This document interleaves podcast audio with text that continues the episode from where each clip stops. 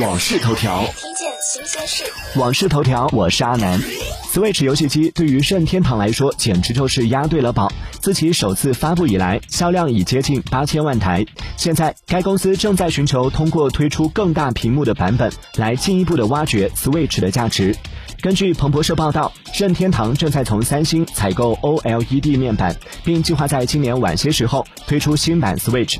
据报道，新版 Switch 或将采用更大的七英寸高清显示屏，该屏幕的生产最早将在六月份开始，而新版 Switch 有可能会在二零二一年的假日季节正式发布。不过，关于升级版 Switch 机型的传闻一直从未间断过。此前，任天堂就曾对此进行过辟谣，强调目前正专注于现有的两款 Switch 机型。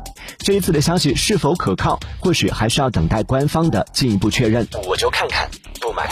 订阅关注网讯头条，了解更多新鲜事。